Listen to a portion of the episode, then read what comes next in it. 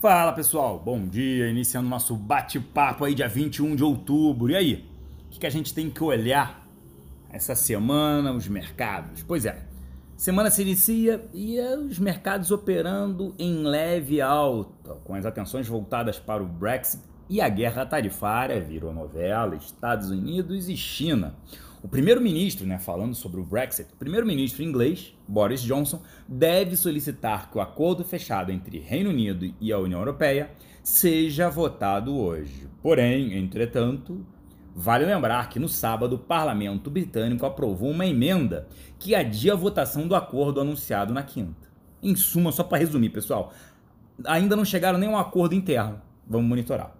Já a guerra tarifária entre Estados Unidos e China, o premier do gigante asiático, notícia boa, afirmou que os dois países fizeram, abre aspas, um progresso concreto em muitas áreas durante a última rodada de negociações e, segundo ele, construíram um fundamento importante para a assinatura de um acordo em fases. Como eu disse, uma notícia positiva. Na agenda aqui por aqui no Brasil tem o IPCA 15 hoje, além do relatório Focus. Por que ele é importante? Na semana que vem tem Copom, e aí com expectativa de redução de 0,5%, com a Selic indo para 5%. Ou seja, vamos monitorar se o IPCA 15 vem extremamente baixo e controlado, se é que a gente não vai, pode ocorrer aí, né, ou fundamentar esses juros de 5%. Já tem casa com projeção de 3,75 para 2020. Impressionante isso. Ainda sobre o Brasil, tem expectativa da votação da reforma da Previdência segundo turno no Senado amanhã. Tomara!